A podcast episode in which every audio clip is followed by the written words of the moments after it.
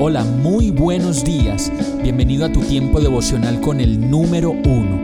Qué alegría saludarte con la certeza de que Dios está obrando en tu vida su perfecta y buena voluntad, ya sea porque estás aprendiendo de un momento difícil o porque estás disfrutando de su amor a plenitud con paz y tranquilidad.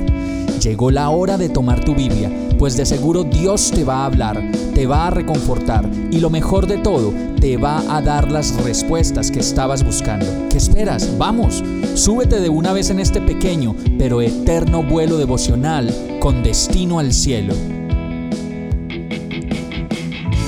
Y el mensaje de hoy se llama ¿Cómo te quiero hija? o ¿Cómo te quiero hijo? Proverbios 13:24 dice, No corregir al hijo es no quererlo, amarlo es disciplinarlo. Muchos padres hoy en día pensamos que a los hijos no se les puede decir nada porque se van, o porque van a reaccionar mal, o porque no les va a gustar, o porque se van a poner peor, pero de lo que no nos damos cuenta es que si no les decimos las cosas y los prevenimos sobre las cosas que vemos, es porque en realidad no los amamos tanto como deberíamos. Por eso, Así pasemos por cantaletosos y por intensos, debemos estar ahí, pendientes de nuestros hijos, de cómo llegaron, de la carita que traen, de si están tristes, preocupados, aletargados, por allá como en otro lugar, siempre, y preguntarles cómo están, qué ha pasado, cómo van las cosas, qué tal los amigos, cómo se sienten, qué han planeado de la vida, qué sueño tienen por cumplir, qué cosas hay por hacer y todo lo que se pueda conversar con ellos hacerlo y conversarlo.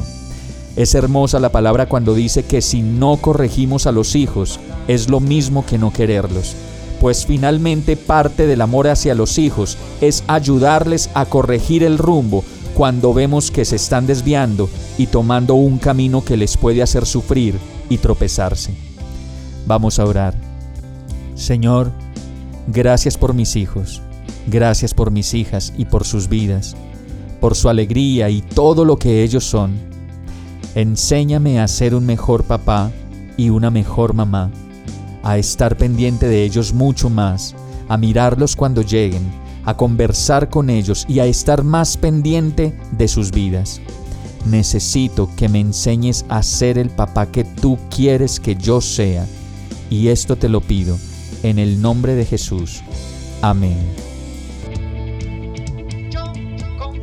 Hemos llegado al final de este tiempo con el número uno. No te detengas, sigue meditando durante todo tu día en Dios, descansa en Él, suelta los remos y déjate llevar por el viento suave y apacible de su Santo Espíritu.